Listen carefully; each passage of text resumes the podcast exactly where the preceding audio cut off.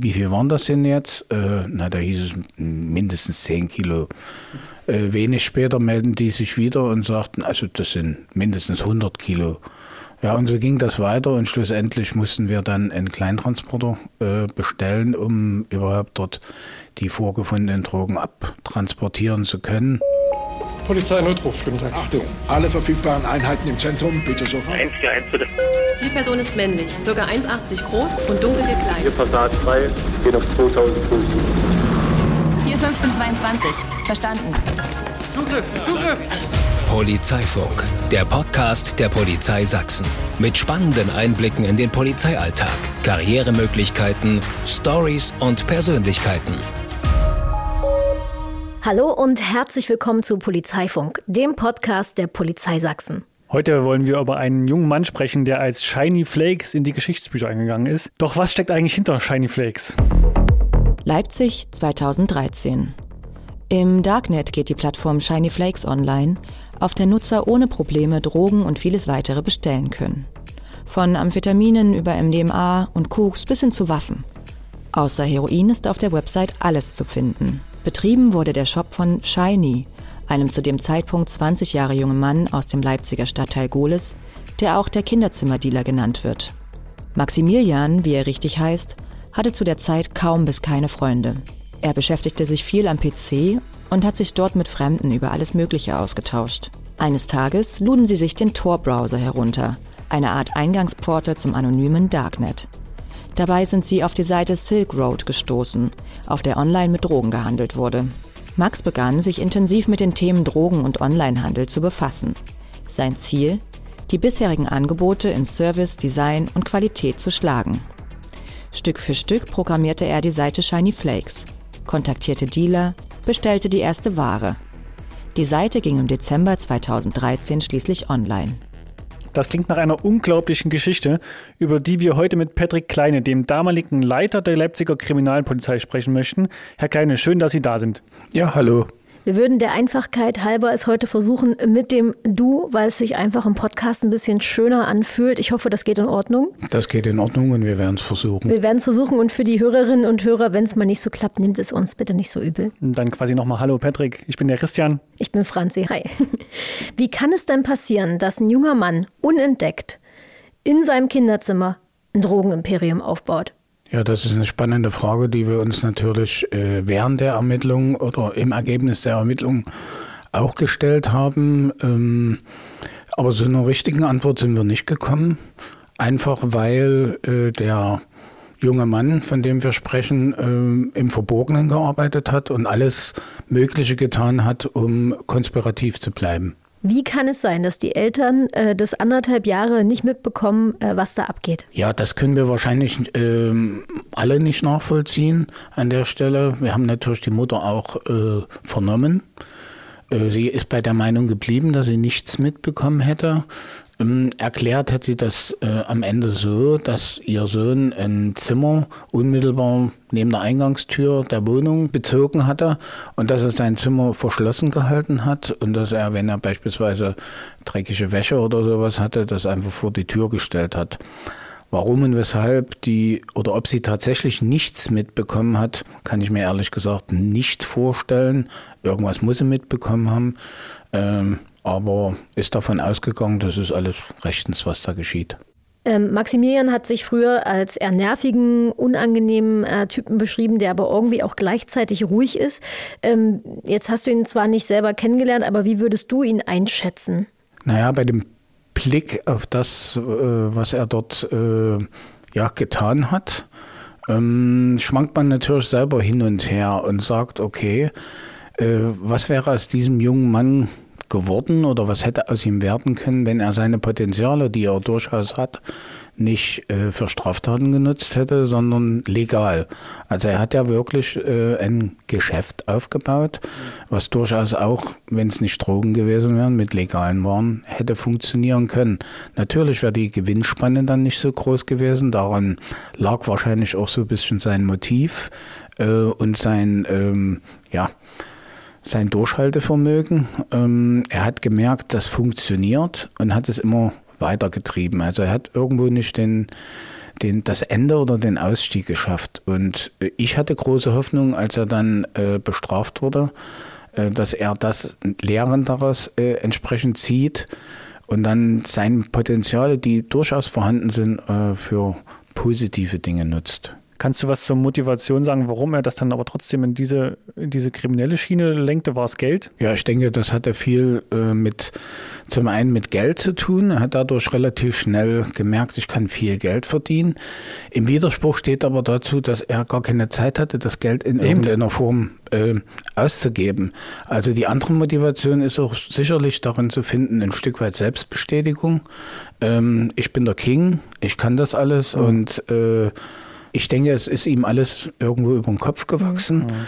Und ähm, er hatte gar keine äh, Zeit bis zur Festnahme, wie seine Pläne waren, wie lange er das noch weiter betreiben wollte. Wenn wir ihm auf die Schliche gekommen äh, wären, ist natürlich jetzt reine Spekulation. Mhm. Aber wie gesagt, ich sehe einen Motivationspunkt äh, auch darin, dass er sich selber bestätigen wollte und der Welt zeigen wollte, was er drauf hat und was er für ein ja. toller Typ ist. Aber er war dann von seinem Erfolg auch so ein bisschen überrascht. Ne? Das zeigt das ja, dass er nicht zu Ende gedacht hat, wie es dann weitergeht, wenn das dann läuft. Ich denke ja. ja. Wie hat er denn ähm, angefangen damit, die Drogen zu verkaufen? Na, er hatte erst mit anderen Straftaten angefangen, die vorwiegend im Darknet stattgefunden haben. Dort gibt es ja entsprechende äh, Plattformen und dort hat er unter einem Synonym äh, angefangen, in kleinere Mengen Drogen zu verticken. Dann hat er gemerkt, dass das ganz gut klappt und hat den äh, Schritt gewagt ins äh, Visiblenet, also ins offene Internet. Das ist ja der krasse Punkt, ne, dass die Seite war, aus dem freien Internet zu erreichen. Das fand ich auch ganz spannend. Äh, und die Seite war dann schließlich online äh, bis Ende Februar 2015. Das heißt, man kam ihn dann als Polizei auf die Schliche. Patrick, kannst du sagen, wie habt ihr es, also die Kolleginnen und Kollegen und du, dann geschafft, ihm letztendlich auf die Schliche zu kommen? Ja, also ähm, das Ganze ist, hat angefangen mit äh, zwei verdächtigen Postsendungen, die aufgefunden worden sind. Äh, das war im ähm, Juni und im Mai, im März und Juni 2014. Da wurde das zuständige Rauschgiftkommissariat darüber informiert, dass also Hausbewohner in ein, auf einem Briefkasten liegen zwei nicht zustellbare äh, und nicht genügend frankierte Postsendungen gefunden haben, die nicht zurückgeschickt werden konnten, weil der Absender äh, gar nicht bekannt war. Mhm. Und die Hausbewohner haben dann geguckt, was ist denn das? Und haben schließlich ein Paket oder eine Postsendung geöffnet und haben da Rauschgift festgestellt und haben uns dann informiert. Dann gehen die Ermittlungen los, ähm, dann guckt man, äh, kann man an der Postsendung selber irgendwelche Spuren sichern? Was gibt es zum Beispiel für Möglichkeiten, die Postsendung zurückzuverfolgen? Da gibt es äh, Stempel, die auf den Umschlägen sind, wo mhm. man sieht, in welchem Postverteilzentrum äh, ist die Sendung aufgegeben worden. Die Postsendung hat selber eine Nummer. Und das sind so die, der Anfang des, des Wollknolls, an dem man dann äh, beginnt zu ziehen. Ähm, und ganz schnell wurde dann klar, dass ähnliche Postsendungen in anderen Bundesländern auch aufgetaucht sind. Und das Besondere war, dass es äh, scheinbar, so war der Beginn der Ermittlung, einen Bezug gegeben hat äh, zu diesem Online-Shop Shinyflakes, den wir dann dadurch im Grunde genommen auch erst entdeckt haben. Und zum anderen, ähm, dass es Bezugspunkte nach Leipzig geben musste. Wie ist man denn auf den Online-Shop Shiny Flags gekommen, wenn da immer andere Absender drauf waren? Also erst über den Standort, dass das immer das Postverteilzentrum in Leipzig war und dann, oder? Äh, das war äh, anders. Das war über ein Verfahren, was in Baden-Württemberg äh, bekannt geworden war. Und äh, dort konnte man rückverfolgen, dass die Bestellungen äh, bei dem sichergestellten Gegenständen dort, dass die Bestellungen über diesen Shop erfolgt sind. Mhm. Das war so der, der Anpacker. Das heißt, er hat dann irgendwann einfach angefangen, Fehler zu machen, wie du es gerade gesagt hast, äh, und hat ja dieses unglaubliche Drogenimperium in seinem Kinderzimmer alleine als One-Man-Show aufgezogen, richtig? Ja, das ist richtig. Ähm, wir sind lange davon ausgegangen, dass es sich nicht um einen Täter handelt, sondern um mehrere, die da handeln müssen. Ja, am Ende ist ihm die Menge äh, der Bestellungen äh, und das Handling über den Kopf gewachsen. Er hat wirklich manchmal, so haben wir das reproduziert, 16 Stunden am Tag gearbeitet. Ähm, um den Bestellungen entsprechend Herr zu werden.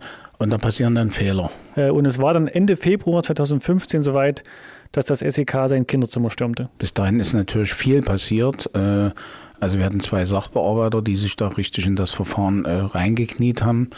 Am Ende gab es Hinweise darauf, dass die Zielperson sozusagen Pakete von einer pa Paketstation äh, abholt in regelmäßigen Abständen und die ist dann observiert worden und so sind wir auf ihn gekommen und äh, haben dann die Durchsuchungsmaßnahmen bzw. Festnahmemaßnahmen entsprechend äh, vorbereitet.